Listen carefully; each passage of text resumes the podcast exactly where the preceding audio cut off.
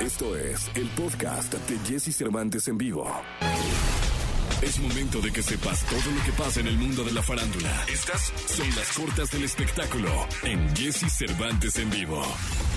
Foo Fighters se extiende más allá del hard rock que ha logrado emocionar a millones de personas por todo el mundo en los últimos 25 años, y eso es algo que se nota en su nuevo disco, el cual han publicado bajo el seudónimo de DJs, realizando un claro homenaje al icónico conjunto de música disco Bee Gees. Foo Fighters ha adoptado esta nueva identidad como parte de la promoción del álbum Hail Setting, en el que contarán con cinco nuevos covers de Bee así como algunas versiones en vivo de su nuevo álbum Medicine at Midnight. Para celebrar el 25 aniversario del icónico programa infantil Las Pistas de Blue, estrenado en 1996, se planea hacer una nueva película con las estrellas de Pistas de Blue y Tú de 2019. La cinta que comenzará a producirse este verano seguirá la historia de Josh y la perrita Blue en un viaje a Nueva York para audicionar para un musical de Broadway. Sin embargo, aún no hay una fecha tentativa de estreno. Rihanna y Asap Rocky, quienes actualmente sostienen una relación sentimental, fueron captados filmando un videoclip musical en la ciudad de Nueva York, según reportaron medios locales. La pareja del momento fue vista saliendo de un edificio del Bronx en lo que parecía ser las grabaciones de un nuevo clip, aunque hasta el momento los famosos no han dado declaraciones al respecto. Podcast. Escuchas el podcast de Jesse Cervantes en vivo. Toda la información del mundo del espectáculo con Gil Barrera, con Jesse Cervantes en vivo. Señoras, señores, el día de hoy es martes, martes 13, no te cases ni te embarques. Estamos con el querido hombre espectáculo de México, el querido Gilgilillo, Gilgilillo, Gilgilín. Mi querido Gilgilillo, buenos días. ¿Cómo estás, mi Jessy? Buenos días, buenos días a todos. Sí, martes 13, ni te cases ni te embarques, dice la frase, ¿no? Sí, más vale, Hay Gil. que Mira, tener cuidado. no te cases ni martes, ni miércoles, ni jueves, va, piénsale. Más vale, no se metan en rollos porque luego ahí se andan quejando después, que miren, que, cómo le hicieron y ya, no tiene sentido. Oye, mi Jessy, fíjate que este, pues muy sorprendido, la verdad, gratamente sorprendido porque el domingo estuve en un lugar en la colonia Roma viendo a Fran. Ándale, ¿qué, te- qué te pareció, Gilillo? Pues la verdad es que, mira, me emocionó mucho ver cómo la gente eh, que tiene sueños los alcanza. Y esto es lo que ellos tienen. O sea, al final, hambre de alcanzar este, una meta. Pero una meta bien, bien padre porque es una meta que mueve emociones. Y cuando te, te enfrentas o cuando encuentres ese tipo de personajes, ese tipo de artistas, pues no tienes más que agradecerles. Porque eh, la verdad es que el hecho de que con tanta pasión hagan lo que les gusta, lo transmitan, estén en este ejercicio de hacer feliz a la gente, de, darle su música, de darle su arte, creo que están, pues te, habla de un, de, de alguien legítimo, de alguien que tiene toda la emoción por sacar adelante, este, obviamente su pasión, pero también por hacer cora- corazones felices. Y eso fue lo que yo viví con Fran. La verdad es que la forma que tienen de interpretar, el cariño con el que eh, se dirigen a sus fans eh, y obviamente la pasión que tienen por esto, pues es la muestra más evidente de que están en el carril correcto y en el que van a hacer muchísimas, muchísimas cosas, mi querido Jesse, porque me queda claro que por todo el talento que tienen, todo les va a venir, les va a venir por añadidura, les va, les va a venir, van a ser felices, pero les va a venir también como producto de ese gran esfuerzo que están haciendo. Y la verdad es que muy complacido, mi querido Jesse, porque vi algo muy padre, dos chavos sumamente talentosos, independientemente del grupo, que son unos músicas asazazos, y creo que la van a aprender y la van a aprender con todo, ¿eh? Sí, fíjate que sí, sí, llenaron dos, hicieron dos eh, por el tejedor. Yo también estuve ahí, la verdad, sumamente contento y feliz de verte, además, eh, de, de- es- esa muestra tan, tan honesta de amistad que siempre has tenido con, conmigo con mi familia. Eh, la verdad es que no, no, no deja otra cosa sino el gran- la gran persona que eres, mi querido Gil. Muchas gracias, Jesse, muchas gracias. Y yo creo que lo más importante es que estás eh, en el libro de tu vida, mi querido Jesse. Hay un capítulo que se, que se percibe intenso y positivo que se llama Fran, porque lo que están haciendo y lo que van a hacer va a ser espectacular. Insisto, el hecho de, de- de tener tanta pasión por lo que hace siempre va a traer recompensas grandes. Y, y creo que lo que están haciendo estos chavos les va a traer, pero triplicado. Y obviamente a ti, que finalmente pues eres este papá de uno de los integrantes, no sabes qué emoción me dio verte, Jesse, tan emocionado. Eh, la-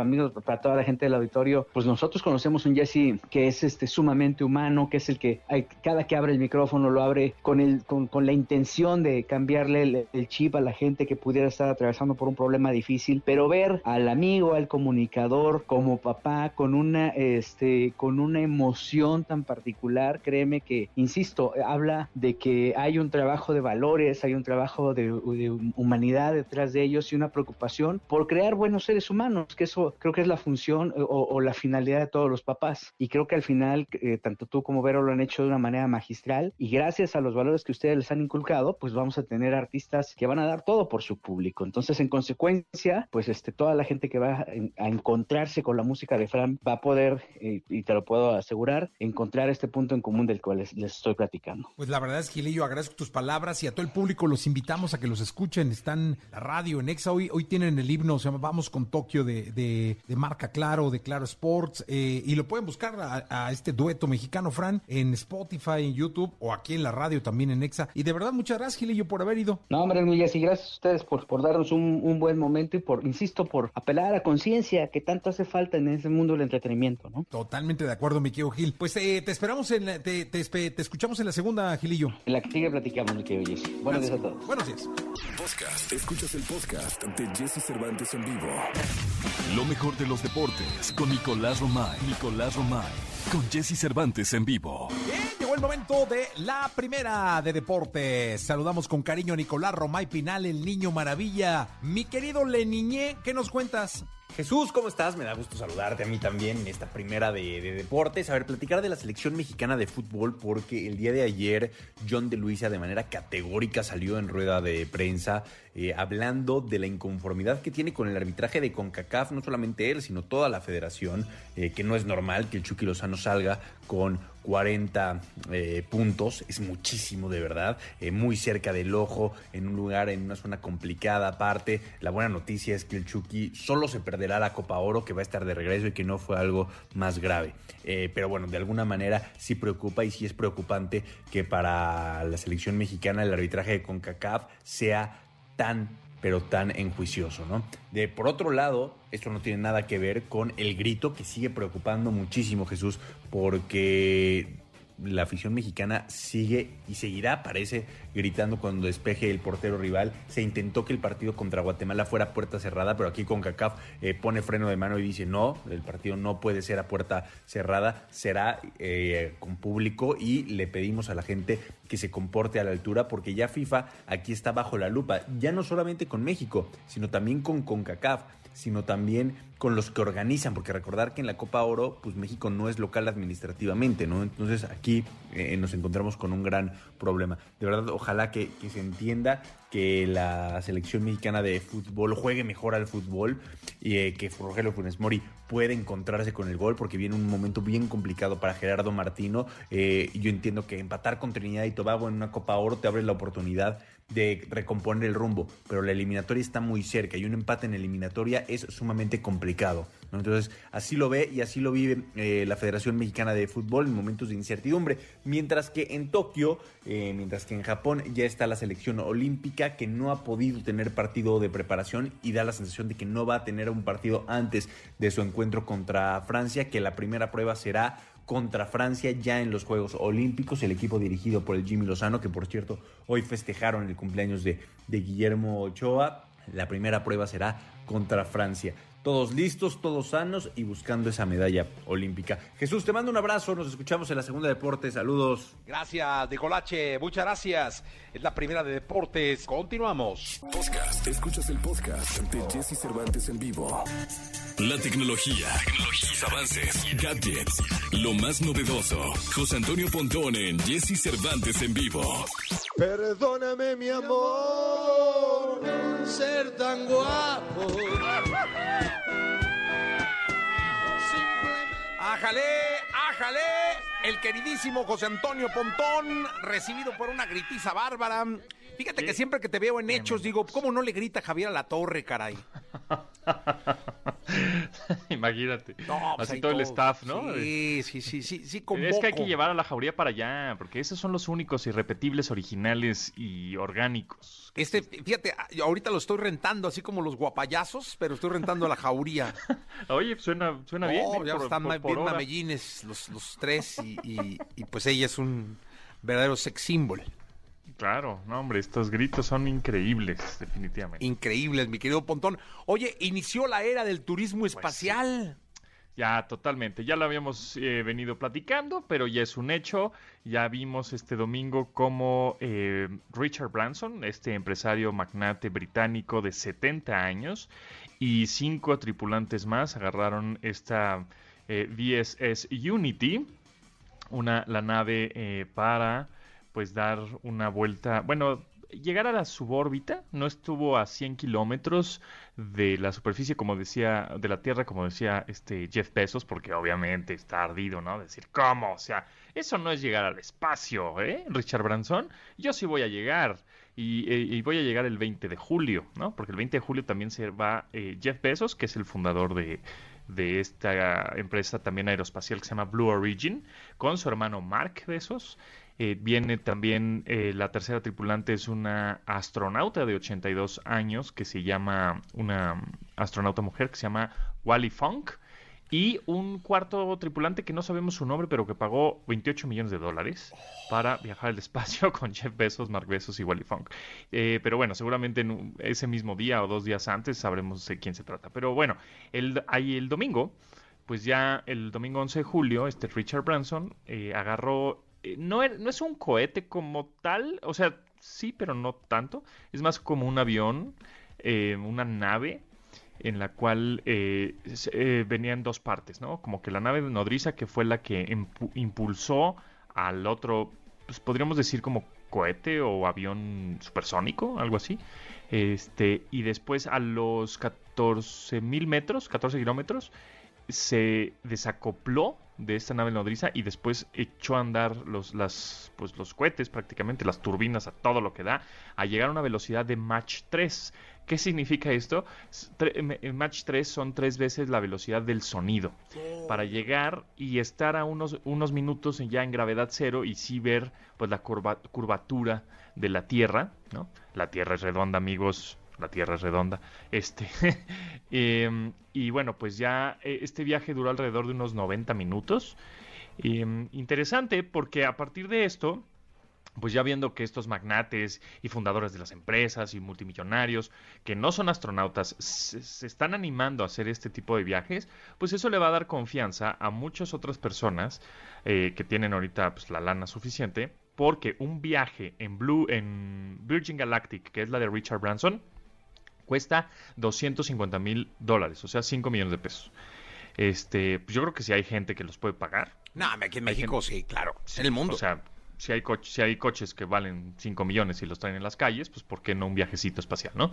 Entonces, em, eh, pues bueno, se subió este señor Richard Branson y lo que abre las posibilidades es de la industria del turismo espacial. No nada más ahora es viajar, eh, conocer ahí la, la Tierra de fuera y, y regresar, sino ya para el 2040 se está planeando hacer un hotel espacial. O sea, está impresionante. Wow. Va a Se estar en llama- órbita. Sí, sí, exacto. Va a estar en órbita y girando todo el tiempo. Se llama Voy- Voyager Station, en la cual va a haber 24 módulos. Es como si fuera, pues, como una rueda de bicicleta y, ah, y gira- girando, ¿no? Para estar en órbita justamente. Y son 24 como, como cápsulas en donde eh, en una va a estar el gimnasio, en otra el restaurante, las habitaciones, es, es una locura. Pero bueno, se estima, parece ser, todo, todo es obviamente especulación, se estima que eh, el turismo espacial para el 2040 va a estar costando, va a estar valiendo ese mercado un mil millones de dólares anuales. Este por la o sea porque la gente pues sí se va a animar a ir y va a ir al hotel y va o sea todo lo relacionado con el turismo pues ahora vámonos al espacio no entonces eso está impresionante. Ya también Elon Musk otro de los magnates el dueño este de SpaceX también pues ya le dijo a Richard Branson ah bueno pues yo te pago 250 mil pero voy contigo no a ver qué tal o sea, yo, yo sé que yo tengo mi propia compañía, pero pues también me gustaría experimentar lo tuyo, a ver, ¿no? Pues va, ah, está me bueno. lanzo contigo. Oye, yo, yo Ajá. voy a, a convocar ahorita a una colecta. Fíjate bien, ¿eh? Una, una colecta, no sé cómo hacerlo, un change or no, no, no, no sé cómo, tú- tú- un- una fondeadora, Oh, Eso me late. este, sí, sí. para que eh, José Antonio Pontón sea el primer mexicano en volar al espacio. Eso. Sí, señores. Eso sí, señores, estaría creo que es muy merecido. Puedes donar desde un peso hasta mil, eh, hasta lo que tú quieras, o hasta pagar el viaje completo, pero queremos que buena. Pontón sea el primer mexicano en llegar al espacio. Así que Imagínate esa cosa, sería increíble. Y, y- y transmitir, obviamente, un programa de radio desde allá, ¿no? Ah, no, claro. Y un enlace aquí al programa. Fue la Un idea del programa, ¿no? no seas así, me quedó pontón, ¿no? exacto, Este, claro, claro. digo, sabemos que la señora tiene palancas ahí en la otra estación, pero este, esto lo estamos organizando aquí. Entonces, Exacto, este, sí, sí. Sí sería bueno, Es- ¿no? Una cola. Imagínate qué padre. ¿Qué son? ¿Qué son 5 millones de pesos para ustedes? Ah, ¿Qué son? Nada. No, no, pero que, que la gente, o sea, que... Por eso la o sea, gente, la sí, oye, entre sí, todos. ¿no? Oye, dime una cosa, y este, ¿quién se, ya, ya fuera de todo, quién podrá ser el primer mexicano? Pues, pues no sé, no sé quién podría ser el primer mexicano, em, pero yo creo que sí se van a empezar a animar a partir del 2022, porque es cuando ya empieza por lo menos Virgin Galactic, la compañía de Richard Branson, a hacer vuelos comerciales. Ahorita son como, como Friends and Family, ¿no? Sí, totalmente. Oye, pues un Elías Ayut es de los que se pueden aventar el Pues- tiro, ¿no? Pues podría ser, sí, sí, sí. Digo, si un señor de 70 años se, se fue, ¿no? En el caso de Richard Branson, y luego va a ir próximamente una astronauta mujer de 82 años, pues es para todos, o sea, puedes, Sí. ¿no? Es- Estamos o sea, no- intentando no- que Pontón, que cooperen para que Pontón sea también... Estaría bueno. este, así estaría que, mi querido Pontónico... Pues ahí eh, está. Pues ya está la propuesta, ya nada más que la gente nos diga si va o no va y lo hacemos formal, mi querido Pontón. Órale, órale, que me, que me avisen y ahí les doy mi cuenta de PayPal. O ar- ar- armam- armamos una nueva cuenta. Ya está, Pontón, gracias. Sale, gracias, Jessy. Cuídate mucho, 8 de la mañana con 22 minutos. Sayonara, los claxons aquí en XFM. Podcast. Escuchas el podcast de Jesse Cervantes en vivo. La escena, la escena musical, el entretenimiento, noticias, noticias, sus protagonistas. Lo tenemos con Charlie de la Torre en Jesse Cervantes en vivo. 8 de la mañana, eh, tiempo del centro, 8 de la mañana con 48 minutos. Charlie de la Torre desde Guadalajara, Jalisco, ¿cómo estás? Bien y de buenas, este, mi estimado Jesse Cervantes, bonito martes para ti y para todo el auditorio. Oye, vamos a hablar de un temazo, porque yo no creo que haya alguien que nos esté escuchando que no haya ido a alguna feria popular en este país. Y vamos a hablar de las ferias y sus elementos cul- cul- culturales. Una tradición, mi querido Charlie, en la historia de México, ¿eh? Claro, Jesse, sabemos que obviamente cada una de las ciudades, municipios en México, todas y cada una tienen sus ferias del pueblo. Sí. Obviamente es el arraigo cultural, el arraigo familiar y la gastronomía y la música, Jesse. todo combinado en un solo lugar y, y, eh, también un lugar que se convierte en un lugar de convivencia, ¿no? Así es, Jesse. Creo que eh, nos lo ha dejado muy claro la, historia y no nos va a dejar mentir. La feria más antigua de México es la feria de San Marcos. Tiene más de 190 años. La feria de San Marcos, la feria de México, la feria más antigua que tiene alrededor de 90 hectáreas. Es decir, luego vamos a hablar al final del, del tema 90 hectáreas con 44, áreas de entre- 44 hectáreas de- de puro entretenimiento. Imagínate, 44 hectáreas de entretenimiento. Eh, eh, según los datos de tu investigación, mi querido Charlie, data de eh, 1828, ¿va? Así es, Jesse. Y luego también lo que tenemos que ver, para los que nos están escuchando, estamos eh, hablando de las ferias y sus elementos culturales. ¿Cuál es el origen de estas ferias, Jesse? ¿Cuál es el origen? El origen de cada una de las ciudades de México era vender sus cosechas, sus ganaderías, el turismo, la promoción gastronómica y la promoción de las visitas a sus ciudades o a sus grandes ciudades, de, en- hablando de las zonas metropolitanas de cada, de cada estado, Jesse. Sí, oye, y luego los elementos culturales que guarda cada uno, ¿no? El, el gastronómico que es fundamental, ¿no? Claro, ahí, se, ahí, es donde, ahí es donde empiezan a hacerse mucho más modernas, Jessy, las, la- las ferias, y, em- y empezaron a hacer de su gastronomía obras de teatro, literatura, música, la misma tauromaquia, la pelea de gallos y el palenque, que es único, único, único en nuestro país. Oye, además, creo que eh, la pelea de gallos, alguna vez tú y yo platicamos de esto, creo que también es única en, en- el mundo. Puede haber algunas otras, pero ferias con peleas abiertas de gallos donde la gente puede entrar y apostar y así, eh, creo que eh, solo en México, ¿no? O sea, o, o solo en México son tan populares. Sí, sol- digo, hab- habrá por ahí en, otros lados del centro y Sudamérica un poquito y así, pero como tal, en toda esta gama de elementos culturales, nadie, nadie, nadie, nadie en el mundo lo tiene. Estamos juntando la gastronomía, las obras de teatro, la literatura, la música, la tauromaquia, la pelea de gallos, y hay algo también muy importante para los que están escuchando y no saben de esto. Las carreras de caballo, las famosísimas parejeras, Jessy. Sí, que son un espectaculazo. Este Es un caballo contra el otro, eh, con jinetes eh, de, de algunas otras poblaciones y se ponen rebuenas, caray. Así es, Jessy. Y ha habido, y ha habido también en todas las ferias, invitan, tanto internacional como internos, han invitado a, países como Cuba, como Brasil, como España, como Francia, esos puentes culturales, Jessy, con ese arraigo de, de- de todas las tradiciones que tienen cada uno de los países, en conjunto con los de México, ha sido eh, enriquecimiento, eh, enriquecido, obviamente, con, con el paso de los tiempos y a través de todas las ferias de, de nuestro país. Oye, y hablando de las ferias, mi querido Charlie, la tauromaquia es importantísima, ¿no? Digo, sabemos que puede mucho, eh, puede habernos, puede estar escuchándonos mucho eh, animalista, mucho antitaurino, pero son a través de la historia, la, la feria taurina va acompañada de la feria popular.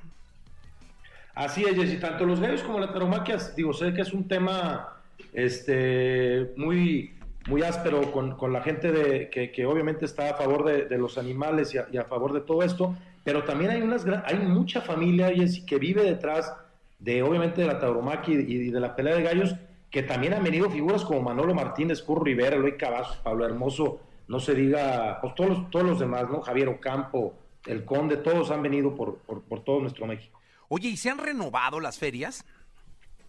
Jessy, es algo de lo que quería hablar para, obviamente, para todos los que nos están escuchando. Creo que incluso ahora con el COVID, Jessy, el, es el segundo año que se cancela, se pospone o como le quieran poner, la Feria de San Marcos. Entonces, yo lo abro y, y me gustaría que también eh, tú me dieras tu opinión y el público nos diera su opinión. Yo creo que las ferias, lejos de ser un recinto como tal, Jessy, la ciudad entera se debería de volcar como tal. Pero si en octubre son las fiestas de octubre, ¿por qué no abrir eh, la, la tauromaquia en octubre? Que los, que los restaurantes se vistan de nuestra gastronomía, que los bares, que los clubs y todo también se vistan de lo que estamos, de lo que estamos pasando. Pero que si estamos invitando a España que hagan esa fusión los restaurantes con los, con los centros nocturnos de lo que sucede también en, en, en- sus lugares. Creo que el abrir la ciudad para la feria como tal, para, porque la realidad es que es un, es un acontecimiento, es, una, es, un, es un festejo, Jessy, al- a, a- a lo que sucede. Creo que podemos atraer más público interno y, y- y crearnos, eh, obviamente, temas con el tema del COVID, que hoy por hoy creo que eh, nos va a ir acompañando a lo largo de, de- un buen rato, Jessy. Sí, son dos años muy complicados para el, el asunto de las ferias. Eh, este es un aspecto importantísimo. Las grandes ferias son así, o sea, la Feria de San Marcos eh, de alguna manera es un símbolo de Aguascalientes. Eh, las fiestas de octubre han luchado mucho y sobre todo en los últimos años se han convertido en un símbolo de Guadalajara. Eh, me extraña y siempre me extrañó mucho que aquí en la Ciudad de México no hubiera una feria así como muy, muy importante donde la ciudad entera se metiera una feria formal, no, no una feria de la Ciudad de México que solo vendan artículos y demás. Eh, y oye, y hablar también, se, me- nos estaba, pasando la charrería, caray. Ah, exactamente, Jesse. Qué bueno que leíste eh, en ese tema la charrería, que es un, obviamente, deporte nacional. Entonces, ahí cerramos con, con broche de oro todo- todos y cada uno de los elementos culturales de las ferias. Son unas ferias, eh, es un rico en, cultura, rico en gastronomía, rico en todos esos elementos de musicales, rico en todo el tema de lo que nos pueden aportar otros países a, nuestro, a nuestras ciudades y todo lo que se puede hacer.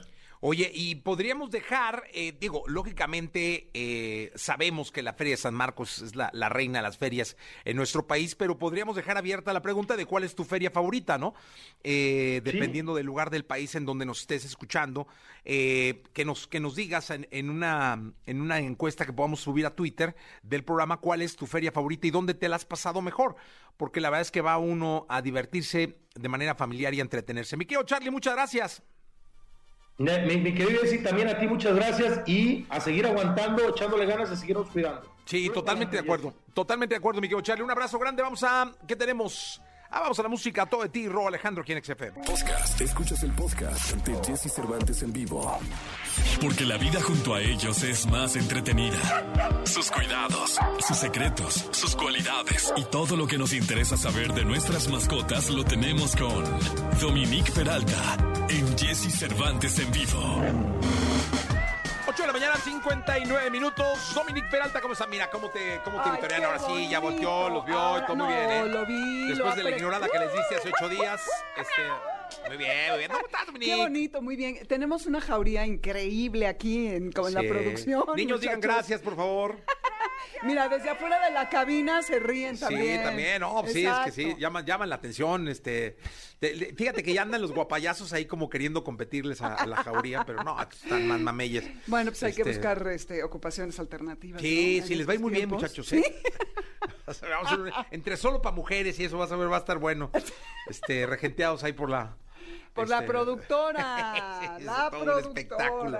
exacto. Bueno, este, vamos a hablar de los gatos, ¿no? Así es, porque siempre hablamos de, de, de perros, entonces este es un tema que si se vienen comiendo un cuernito, una torta, pues va a ser un deleite, porque vamos a hablar de cómo cuidar el arenero de sus gatos, que es el sitio en donde estos van al baño generalmente, porque a diferencia de los perros, a ellos les gusta tener un lugar y como generalmente no salen tanto, entonces por eso siempre eh, tienen este espacio, que es una cajita, o eh, la- hay areneros específicos de muchos tamaños. Es importante que ustedes tomen en cuenta que el gato tenga suficiente espacio para que se pueda mover, que no se quede ahí atrapado. Hay areneros que tienen tapa y hay areneros que no la tienen. Eso va a depender si al gato le gusta más privacidad o no. Ustedes, su gato les va a dejar saber qué es lo que necesita. Piensen que tiene como 14 veces más el olfato de ustedes. Si ustedes creen que está limpio y no huele a nada, pues olvídenlo, ¿eh? porque el gato se da cuenta de lo que está pasando adentro de ese arenero. Hay que... O sea, si tú medio hueles, el gato Hiper 14 mega veces, huele, o sea, pobre sea, gato se está muriendo. No, imagínate, a todos los animales, todos nos gusta ir en lugares limpios a, hacer nuestras necesidades. Entonces tienen que limpiarlo mínimo una a dos veces al día. Y algo bien importante, la cara de la productora. Eh, hay que ponerse guantes de preferencia y saben que sobre todo ahora que vivimos en el mundo de los cubrebocas, cubrebocas porque cuando levantamos la- la- las heces y, y la orina que se conglomera con ciertas arenas, se desprenden partículas que inhalamos. Entonces, eso no es nada agradable y sí debemos de tener esa precaución porque no queremos estar, de por sí ya en la calle estamos inhalando partículas fecales, pues ya no queremos las de nuestro gato, ¿no? Entonces, hay que eh, tratar de que, eh, que sea lo suficientemente grande para que el gato esté cómodo y que podamos, ya saben que hay arenas que conglomeran, entonces cuando el gato orina, como que se hacen bolitas. Y hay unas palitas con las que se sacan estas bolitas, tanto de heces como de orina.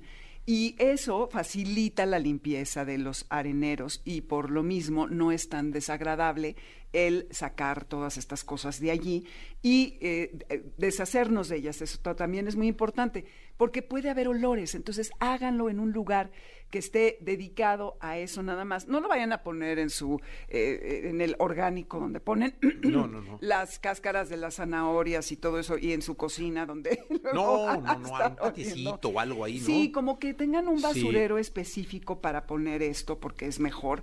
Y hay que usar como unos, no sé, 10 centímetros de arena, más o menos 15, para que el, el gato pueda escarbar lo más eh, profundo que él quiera y, y cubrir sus necesidades. Ah, las cubren. Esa, sí, claro, como los perros, si han visto, eh, siempre las entierran. Ese es un... No, no, lo- lo- las mías no entierran ni más. No, bueno, es que tú, tú- tú- perdóname, Jessy, No, pero tus perras son unas mega fifís. No, no, estas canijas se andan orinando por todo, no entierran No nada. no, no. manches, No por todos no. lados, pero No, sí se orinan. sí no se orinan. nada. No, pero- yo me voy a quejar con ellas. Quéjate con pues, él. Sí, diles, oye, ¿qué Oye, mía, pasó? este, Shakira, ¿qué les pasa? Mía, Shakira. Pero es que eso es con las heces, ¿eh? No con la orina. Ah, Ajá. no, pues que enterraran algo. Na- pero sí. nada. O sea, es un desmadre, pero ahí. Ni el hueso en las croquetas. ni Nada, nada. no, no entierran nada, son bien flojas. Mm. Ese es un comportamiento instintivo que se supone que es para que cubran y que no dejen rastros si hay depredadores cerca. Claro que hoy en día, pues digo, ¿quién los va a estar persiguiendo, verdad? Pero, entonces los gatos sí lo hacen. Los gatos lo hacen también. Voy a cambiarlas por un gato, ¿ah? Sí, de- ¿ves? Lo estamos tratando Sí. de convencer. Y negro, ¿eh? Acuérdense aquí. Negro, que sí, todos- tiene que ser negro. Se me quite el show para que se te quite ese show. Entonces, eh, eh, la pala que ustedes usen también puede ser una pala que tenga, eh, en, eh, ¿cómo se llama? Como rejitas para que la arena que no está contaminada se quede y no estén todo el tiempo comprando más arena y deshaciendo. ¿Es cara la arena? Sí, sí, es cara. Depende. Hay unas sofisticadísimas. Entre más sofisticadas, más químicos tienen. Ahí también se definen las personalidades. Quién es más consciente del ambiente y quién no. Las arenas orgánicas no son tan fáciles de limpiar. Ah, otra cosa muy importante, hay que poner un, un papel abajo. Hay unos como, mm, no son como pañales que puedes poner eh, abajo y sobre la arena, eh, encima la arena, para que absorban la orina que se va quedando, sobre todo con las arenas que son orgánicas, que no tienen estos químicos que conglomeran el líquido, Sí, como los me imagino. como los pañales de los bebés, ves que Sí, absorben. debe haber arenas más caras que los gatos, Eh, ¿no? ah, te lo juro que sí. Sí, seguro. Entonces, eh, el chiste aquí es que las Arena del río Nilo, ¿no? Del río, sí, gatillo, ah, ándale, no, la, ah, la arena que solita casi se Sí. limpia. Hay unas que no hay que estar eh, sacándole nada, como que se... se- Pero tienen más químicos. Sí, ah, eso, es, eso es importante. Y eso sí, no tiren nada en el inodoro, por favor, se lo suplico. Sí, no es no, el no es lugar. Lo van a tapar, son más químicos que no queremos que estén en el agua. Y es muy importante que ustedes busquen la manera de deshacerse de todas estas heces de una... Hay un basurero, en- no sé si en México exista, en Estados Unidos que le pones una bolsa, le das unas vueltas con una palanca y como que va haciendo mini bolsitas. no, no, unas sofisticaciones, ya saben. Pero prevengan estos problemas y mantengan limpias eh, sus, Sí, sus areneros y tienen que tener un arenero por gato, ¿ok? Porque cada gato le gusta su privacidad y ponérselos en lugares que estén alejados de eh, la licuadora, la lavadora, de lugares donde haya ruidos que los pueda inhibir, que los pueda Sí, asustar. tienen que hacer a gusto, No, ¿no? o sea, Cachetón, eh, sí. póngale música jazz, una cosa así al gato para que también Sí. lleguen y orinen ¿Ves por qué tranquilos. Mía y Shakira no entierran nada? Ni los huesos, ya entendimos todo. Gracias, Dominic. A ustedes. ¿Dónde te localizan? En Amores de Garra, los sábados de 2 a 3 de la tarde en MBS, en la estación hermana en 102.5 y en Amores de Garra en Instagram y Facebook y Amores Garra en Twitter. Ah, te voy a seguir, no te sigo. Ándale, va. Ya está. Eh, Justin Quiles regresando. Podcast. Escuchas el podcast de Jesse Cervantes en vivo. 9 de la mañana, 9 de la mañana con 20 minutos. Justin Quiles está con nosotros. ¿Cómo estás? Súper bien, contento de estar aquí nuevamente. Gracias por la oportunidad. Este, contento de estar en persona porque hemos hecho un par de, par de Zooms y ya, ya era hora de estar en México y, se me dio la oportunidad y aquí estamos. Oye, qué gusto verte. Eh, estábamos platicando antes de entrar al aire que estaba yo leyendo, porque siempre me, me meto en, en- en- en Spotify, en las plataformas y leo y leo y leo porque me gusta enterarme. Tres veces nominado al Latin Grammy. Correcto, sí. Eh, has eh, participado de manera muy prolífica en composiciones importantísimas como Bichota, Problema, Rojo de Balvin y un sinfín. Un, sin- un sinfín más. Correcto. Y un dato que me llamó mucho la atención y que me gustaría compartir con el público que nos están viendo en todas las redes sociales, estamos en, en todas absolutamente, en TikTok, Twitch, eh, Facebook, YouTube, todas, y en la Radio Nacional. Pero me gustaría comentar esto que estaba yo leyendo. Dice aquí, tus streams solo en Spotify suman más de 5 mil millones, es decir, 5 billones de streams. Correcto, 5 billones de stream en, en Spotify. Este, creo que pues llevamos tiempo trabajando y todo ha sido paso a paso. Todo ha sido, ¿me entiendes? Llevo siete años en, la industria, todo ha sido paso a paso y yo creo que, ahora estamos en, uno de los mejores momentos de mi carrera y, me siento súper bien y cada vez pues este me sorprendo más, como tú dices, con los números y las cosas que pasan y, son cosas que uno no se espera, pero eh, trabajamos para eso, trabajamos fuerte, estamos aquí todos los días dándole, como, como se dice, metiéndole durísimo y, y- y gracias a Dios pues, pues los resultados han sido increíbles. Oye, Justin, ¿cómo se empieza? O sea, porque realmente siete años no, no pueden no ser muchos. Para ti significan mucho trabajo, para otros no. Yo creo que has trabajado muchísimo, Muchísimo, y que has sí. sudado mucho todos Mucho, los éxitos. Eh, pero ¿cómo, cómo, ¿cómo empezaste? O sea, ¿cuál fue la primera canción que ya me grabó fulanito? Pues mira, la primera canción este, que me dio a conocer se llama Orgullo y la hice, el remix lo hice con J Balvin, que fue mi, mi primera canción hace siete años atrás. Este, se llama Orgullo y esa fue como que la primera que, que me abrió las puertas. Y de ahí para adelante pues seguí sacando temas. Después saqué una esta noche que se, que se llama Esta Noche. El remix lo hice con Maluma. Este, pero Maluma estaba empezando, J Balvin también estaba empezando para esa época, todos estábamos, como que ahí, pero ya ellos estaban más pegados que yo, obviamente, ya tenía, yo creo que J Balvin estaba con 6 AM para ese tiempo, este, y de ahí pues grabamos el Rimi de Orgullo, y de ahí seguí pues trabajando fuerte todos los años, sacando música, este, salí con el álbum La Promesa, me fue increíble con ese álbum, luego pues este, también seguí escribiendo para otros artistas, que es algo que me gusta hacer, escribir, componer, es, como que me llena, ¿me entiendes? Yo voy al estudio y, y a veces hago dos, tres canciones y, y al otro día voy de nuevo y hago dos más y ahí siempre estoy trabajando, no, no paro, es como que es algo que no se acaba. Es, es recurrente que quien llega y, y- y está en el mundo del reggaetón o de la música urbana menciona a Daddy Yankee. Es decir, es, es imposible que no lo hagan como la figura. Claro, como... ¿no? Daddy Yankee el, el, el máximo líder, el maestro de todos nosotros. Este, y lo respeto muchísimo. Y él, él me ha enseñado muchísimo, me da buenos consejos todo el tiempo también. Este, y, y me dio la oportunidad, salió en uno de mis temas. Eso iba yo. En una de mis canciones que se llama Pam, este, que es junto a Daddy Yankee el Alfa. Que, que grabamos el año pasado, la sacamos en plena pandemia y gracias a Dios pues fue súper bien. Este para mí era un sueño grabar con Daddy Yankee, yo creo que es el sueño de todos los reggaetoneros, de todos los que hacemos este, música urbana y, se me dio la oportunidad de trabajar con Yankee en, en ese proyecto y fue increíble, ¿no? Y ahí lo pude conocer y, de ahí en adelante pues hemos trabajado en, en otras cosas más.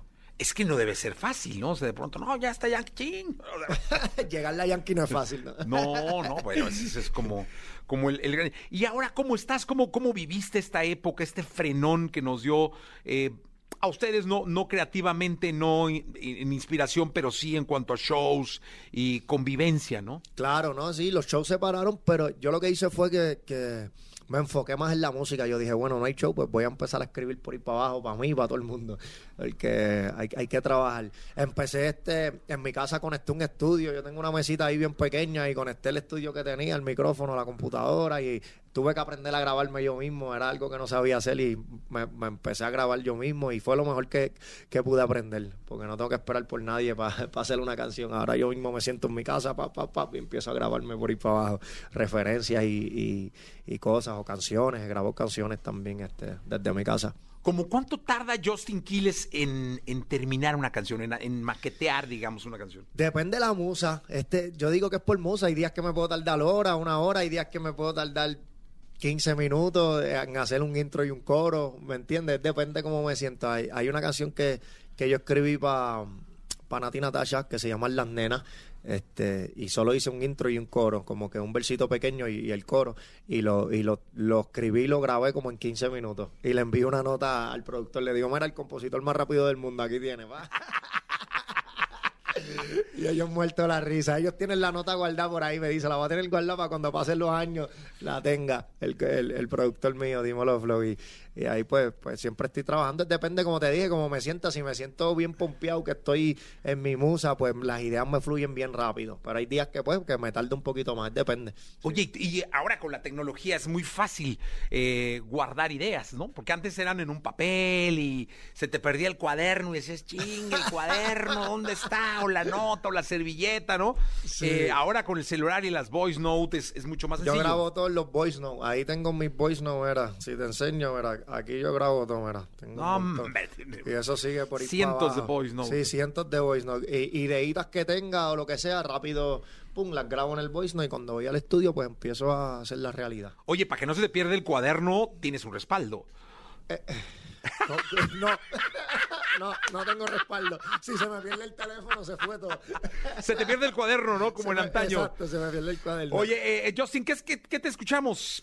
Este, bueno, tengo una canción que se llama Jeans y tengo el nuevo sencillo que se llama Loco, que es junto a Zen Leno y Chimbala y, y, pues los quiero cantar aquí a ver si me dan la oportunidad. Sí, aquí, venga, que- Jeans, que- podemos... Claro, Venga. empezamos, empezamos por Jeans, vamos allá. Tra- traje el guitarrista aquí de México, que lo- cada vez que llego a México le digo, mira, vamos allá, vente. Vamos allá, venga entonces. vente, vamos allá. Jesse Cervantes en vivo.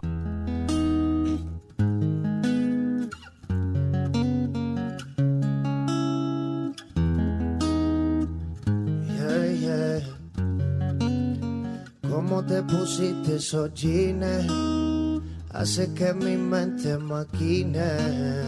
No te puedo sacar ni al cine sin que tú estos bobos. Quita si te lo quito todo de a poquito. Toque la música sea tu grito. Yo pegado a ti como perrito, siempre sucio más nunca. Quitar si te lo quito todo de a poquito. Que la música sea tu grito. Yo pegado a ti como perrito, siempre sucio más nunca.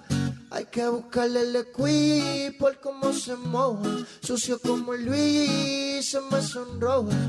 Siempre que le medio la dejo coja, terminamos y enrolamos, búscate ese mouth tan apretado que te queda wow, te luce demasiado. Te poseía porque tiene un booty endemoniado.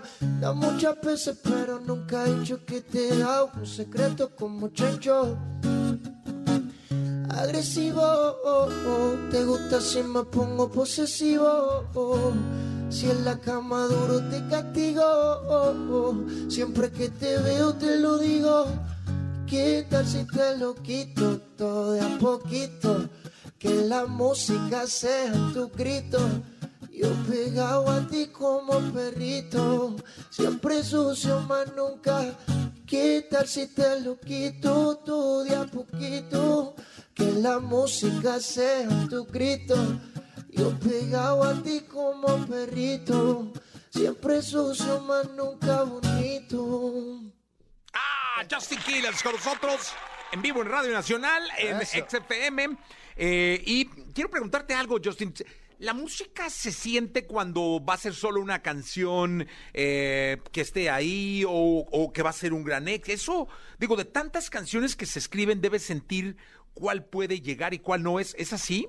Pues fíjate, yo, yo siempre me dejo llevar por, por el sentimiento que yo siento, ¿me entiendes? Yo escucho, escribo una canción y, y a veces digo esto es un palo, pero a veces me he equivocado también. No soy, no soy perfecto. A veces yo he dicho esta canción no va a pasar nada. Por ejemplo, hay una canción que se llama Cristina, que se la, que un productor me dijo, Hacho, yo quiero esa canción, me gusta, y yo nunca la veía como un éxito. Y yo dije, agárrala, cógela para ti, haz lo que tú quieras con ella y cogió como 150 millones de streams. Oh.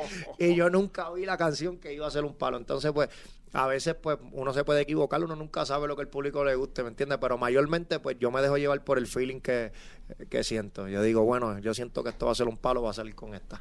Este, esa de Jeans, por ejemplo, yo la sentía siempre. Yo dije, este, este tema va a tener buenos resultados. Y alcanzamos casi 300 millones en Spotify con esta canción. Este, así que, que, que la sentí y así mismo fue, ¿me entiendes? El nuevo sencillo Loco también, desde que lo escuché grabado y todo, yo dije, Hacho, esto es un palo.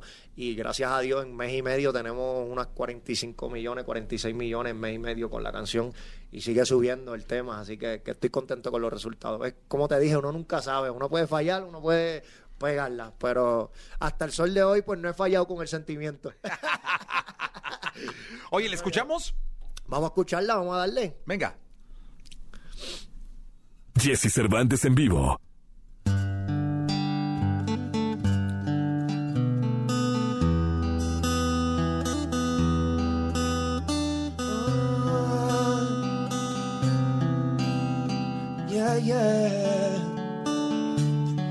Yo soy loco cuando lo muevo así, duro encima de mí. Dale ponte pa' mí, que te quiero sentir. Sabes que me muero por ti y que tú te mueres por mí, así que no hay más nada que decir. Yo soy loco cuando lo muevo así, duro encima de mí.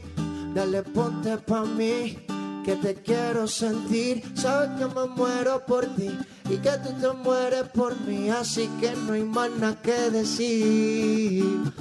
Cuando te vi bailando, me quedé maquinando. Después de estar tomando, si terminamos dando. Cuando te vi bailando, me quedé maquinando. Después de estar tomando, si terminamos. Yo sé que tú quieres tus ojos, dicen que me quieres, diablo, que rico me lo. Senta conmigo en la Mercedes, si me voy regreso breve. Eso es de miércoles a jueves, porque el fin de semana tú eres para mí. Yeah, yeah, es que tú eres mi bebé. Yeah, yeah. Hoy echamos como tres, ay qué rico lo mueve, nunca nueve, tú eres un diez. Hay amores, pero como el tuyo nunca encontraré. Eh, yeah, yeah, es que tú eres mi bebé. Yeah, yeah, hoy echamos como tres, ay qué rico lo mueve, nunca nueve, tú eres un diez. Hay amores, pero como el tuyo. Yo soy loco cuando lo muevo así, duro encima de mí. Dale, ponte pa' mí, que te quiero sentir. Sabes que me muero por ti y que tú te mueres por mí, así que no hay más nada que decir. Yo soy loco cuando lo muevo así, duro encima de mí. Dale, ponte pa' mí, que te quiero sentir. Sabes que me muero por ti y que tú te mueres por mí, así que no hay más nada que decir. Con nosotros. Mira, te saludan de Ecuador, de la CDMX, de Uruguay, Oaxaca, Guadalajara, Monterrey, Colombia, Argentina, Culiacán, Mazatlán, de Perú. Eh, muy bien, cariño de la gente por todo, por todo el continente. Saludito a toda la gente, a todos los que están conectados de Latinoamérica, Centroamérica, saben que los quiero mucho. Gracias por el apoyo que siempre le brindan a mi carrera. Pronto vamos a estar por esos países, si Dios permite, ya que se acabe esto del COVID ya, porque tenemos que estar cantando ya. Oye, ¿cuándo, cuándo, ¿cuándo vienes a cantar? ¿Cuándo podemos eh, esperar eh, la presencia de Justin Quiles cantando acá en México? Pues mira, eh, estábamos planificando, este, estamos viendo bien las giras. Ahora empezamos en Estados Unidos, vamos a estar en Estados Unidos, pero sí estoy ya pues trabajando lo que, lo que es México. Ya quiero empezar a, a hacer mi concierto aquí. Estamos viendo si, si hacemos el Pepsi Center o algo para empezar. Y, y yo creo que los fanáticos míos pues pues están locos por verme y yo sé que tengo muchos fanáticos aquí en México también que me siguen este siempre están ahí abajo del hotel están en todos lados llegan aquí a la emisora siempre están aquí así que los quiero mucho y, y ese apoyo pues pues es, es lo que me dan ganas de seguir y continuar No, seguro lo vas a hacer, mi querido Justin. Gracias por estar acá. Gracias, no, gracias a ti por la invitación eh, nuevamente. Y nada, cuando quieran estamos aquí, les cantamos, vacilamos, hacemos lo que sea. Oye, y que sigan los billones llegando. eh, Amén. Con tu música. Que sigan llegando los éxitos para todo el mundo. Le deseo éxito nada más a todo el mundo, todos los que están escuchando también, buena vibra, éxito en todo lo que se propongan. Muchas gracias, Justin. Gracias. Justin Quiles con nosotros. Vamos a un corte comercial. Regresamos. Podcast. Escuchas el podcast de Jesse Cervantes en vivo. Toda la información del mundo del espectáculo con Gil Barrera. Con Jesse Cervantes en vivo. Es martes, martes 13 de julio del año 2021 y escuchamos la segunda de espectáculo. Está con nosotros el querido Gilgilillo, Gilgilillo, Gilgilín, el hombre espectáculo de México. Mi querido Gilgilillo, ¿qué nos cuentas? ¿Cómo es ese martes 13? Mientras más me... No, ¿verdad? Más me... No, eso no, eso no es así, ¿verdad? Mientras más me echas porras, más me crece. Ah, perdón, no, no, así no. Oh, que la canción no, ¿verdad? No. No, no, no. Oye, mi Jessy, fíjate que por ahí anda el rumor de que Luis Miguel va a volver a grabar. No, hombre, qué angustia. Sí, que supuestamente ya está escuchando temas, que ya está pidiéndole canciones. Hay un compositor que se llama Carlos Macías, me parece, chapaneco él, que ya está gritando a los cuatro vientos que este que Luis Miguel le va a grabar. Mira, cuando el compositor habla es porque Luis Miguel no le va a grabar a ese compositor, ¿no? Porque Totalmente ya ves que él es como muy este pues muy especial, no le gusta que se den a conocer sus planes, pero yo sé que todavía debe dos discos a la disquera en la que está, ¿no? Sí, a Warner, pero también supuestamente que ya había firmado con Sony, o sea, de, de- a Warner le debe discos. Ajá. O sea, si saca algo hoy en día, tiene que ser con Warner. Sí, sí, sí, entonces estaban como, como trabados, te acordarás de Juan Gabriel que en algún momento también tuvo una broncototota con su disquera y tardó creo que 10, 12 años en grabar y no grababa nada, ¿no? Warner de todas maneras sacó en su momento una recopilación con música ranchera y este, con el descarte de otros de otro material que también tiene el sello de Luis, de Luis Miguel, pero al final, pues este, un disco inédito todavía no ha sacado. Según lo que dice Carlos Macías es que ya lo va a sacar y que ya le está pidiendo, que ya le pidió incluso una canción, que porque le gusta mucho cómo compone, y ya sabrás, ¿no? Este, pues el, el- el compositor está sumamente regocijado con esta situación, es una muy buena noticia porque sabemos que al final, pues Luis Miguel, este, pues es, es uno de los personajes más importantes y de los cantantes más importantes que tenemos en nuestra industria, ¿no? Totalmente de acuerdo, mi querido Gilillo. Está en la misma disquera de, de Molotov. Warner acaba de firmar a Molotov. Fíjate nada más, qué bien, ¿no? Sí, pues a ver si hacen algo juntos. Yo, ándale. Pero mira, en una de esas, hasta lo- con Jesse Joy sí lo fueron. Ya ves que ahí a Jesse Joy siempre lo ponen en todos lados. O a Sí. Fer, el de Maná. Ándale, algo con Fer. ¿No? Sí, sí, sí, sí, sí. Sí. Vamos a ver Sí. qué, qué pasa con Luis Miguel y Molotov. Sí, pues mira, por lo pronto digo Molotov, o sea, el hecho de que dé este paso, bueno, les va a ir súper bien, ¿eh? Sí, yo creo que sí. Aparte me dijeron que traen muy buenas rolas. Sí, y luego llegan al, al- al- al lugar indicado y, y también, este, pues obviamente después de mucho tiempo de no grabar, ¿no? Y, y ¿sabes qué? Sentirse liberados, porque yo me acuerdo que con la disquera anterior con la que estaban, hacían comentarios de que decían, "Ay, hijo, mano, pues es que, ay, ya lo veían como un lastre. Entonces, este, la parte creativa muchas veces no fluye por eso, ¿no? Totalmente de acuerdo, mi querido Gilillo. Pues vamos a ver qué es lo que sucede con Luismi y lo nuevo que nos eh, debería de entregar este año. Sí, y bueno, y esta exclusiva que estás dando de la nueva compañía disquera de Molotov. Sí, de los molochos que es Warner Music México. Así que vamos a ver qué sucede con estos dos que de alguna manera son importantes tanto en la parte rock como en la parte pop, ¿no? Sí, sí, sí, la verdad, y son, pues, bueno, son íconos de nuestra música y la verdad es que qué bueno que estén activos y que estén reactivando la parte musical que tanta falta nos hace en nuestro país, porque el urbano se ha metido con tubo, mi Jessy, y ahorita no va a haber manera de sacarlo, ¿eh? No hay ni cómo, mi Gilillo. Le jalas al baño y suena algo urbano. O sea, ahorita todo es urbano. Abre un elevador y es urbano, este, te, te subes al pecero y hay urbano, te bajas del pecero y hay urbano, o sea, todo es urbano hoy en día. Sí, sí, sí, sí. Entonces, la el hecho de que exista una oportunidad para darle entrada a nuevos a géneros diferentes, pues siempre va a ser positivo. Y qué bueno que sea de la mano de estas dos grandes estrellas. Y qué bueno por Molotov. La verdad me da mucho gusto porque cayeron en, en muy buenas manos. Totalmente de acuerdo. Gilillo, gracias. Y Jessy, muy buenos días a todos. Buenos días. Podcast. Escuchas el podcast de Jesse Cervantes en vivo. Lo mejor de los deportes con Nicolás Romay. Nicolás Romay. Con Jesse Cervantes en vivo. Llegó el momento de la segunda de deportes. Está con nosotros el hombre deporte de México, el querido Nicolás Romay Pinal, el niño maravilla conocido en el mundo como Leniñé. Mi querido Leniñé, ¿cómo estás? Buenos días. Bien, Jesús, con el gusto de, de saludarte de nueva cuenta, con mucha información todavía, Jesús, porque me imagino que, que la cabina es una fiesta, que hay fuegos artificiales, pasteles, después de que José de Jesús Corona renovó con la máquina por dos años más. Sí, os va a terminar jugando como el conejo, ¿no? Pues mira, no tanto así, creo que, que todavía le quedan dos años. Sí, do- y, está en una super condición, Corona, ya fuera de cualquier cosa. Y, y aparte creo que se lo merece más que nunca, ¿no? Acaba de salir campeón por fin con Cruz Azul. Y esto que está haciendo la directiva encabezada por tu Alvarito Dávila, me gusta, ¿eh, Jesús? Que está renovando, se están quedando con gran parte del plantel, eh, están manteniendo la estructura. Y ya sin la presión de decir, oye, es que desde el 97 este equipo no sale campeón, ya sin esa presión, ojo porque Cruz Azul creo que vamos a ver la mejor versión de Cruz Azul. O sea, ¿tú crees que pueda bicampeonar? Yo creo que primero tiene Conca Champions, en donde estoy convencido que va a ser un candidato al título, está en semifinales ya, y después eh, la Liga MX, ojo con Cruz Azul, vamos a ver a un equipo ya sin presión, sabiendo que es el actual campeón y jugando muy bien al fútbol, entonces lo, lo mejor está por venir para la máquina, Jesús. Pues eh, yo sinceramente solo, como dice la canción de León Gieco, solo le pido a Dios que el Atlas sea protagonista junto con el Cruz Azul. Ah, bueno, también veremos si, si el rojinegro también, si el rojinegro también. Pues, estamos en un año en donde se rompen todas las maldiciones y todo, ¿eh, Jesús? Es que esa pinche maldición es tan especial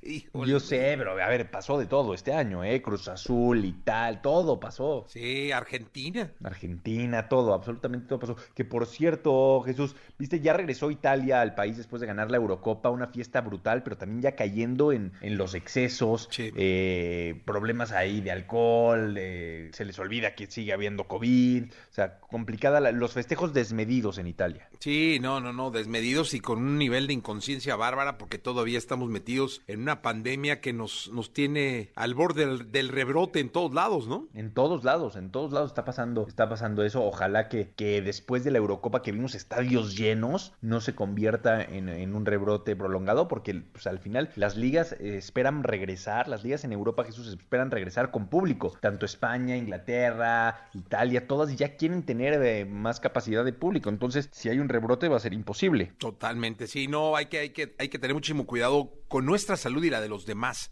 y con nuestra responsabilidad y la irresponsabilidad de los demás. Hay que tener muchísimo cuidado, mi querido Nicolache. Eh, eh, es eso, pero bueno, ya está de regreso, ya terminó la Copa América, ya terminó la, la Eurocopa, ahora a seguir disfrutando de la, de la Copa Oro y ilusionándonos con los Juegos Olímpicos que están cada vez más cerca. Ya traes tu kimono puesto, mi querido Nicolache, ya comes Hombre, sushi hace- todo el día. hace dos años. Jesús. Eso, sushi, pescadito crudo. No, no, que va a ver el Nicolache, trae la dieta del japonés. Correcto, correcto. Gracias, Estamos Nicolache. listos. Diez días nos Ah, separan de estamos los muy Juegos Olímpicos. emocionados, eh, muy emocionados. Muy, no, no, la verdad es que sí, estamos encantados de la vida. Cada vez más, más cerca de uf, 4.000 horas de transmisión, lo que significa eso. Para dimensionarle a la gente, un mundial tiene 200 horas. Unos Juegos Olímpicos, 4.000 horas. Híjole, no, va a ser una locura, pero la verdad es que va a ser un gran espectáculo deportivo que no nos podemos perder eh, por Marca Claro, por Claro Sports y por radio en MBS Radio. Así que la cita es, eh, tienes un compromiso bárbaro con el público, Nico, y la cita es el 21, empezamos, ¿no? Sí, el 21 empezamos ya con partidos de softball, de fútbol, todo. Ya el 21 empe- arrancamos. Producido por quién, Dile- diles tú, diles tú en radio, ¿por quién? En radio, la, la nominaste la gerente de Juegos Olímpicos. ¿no? Gerencia, tiene la gerencia de Juegos Olímpicos, La gerente. Marcia Celeste Hernández Mandujano, de Catepec a Tokio, en una sola transmisión. Ella es la responsable. O sea, si hay algo que no les gusta en radio, si no está el evento correcto sonando, Arroba Celestita. tema de Celeste. Sí, así, así de fácil, señores. Con Z, por el amor de Dios. No vayan a ponerse que se nos arma la de San Quintín. Gracias, Nicolache. Te mando un abrazo, Jesús. Saludos. Saludos. Escucha a Jesse Cervantes de lunes a viernes de 6 a 10 de la mañana por Exa FM.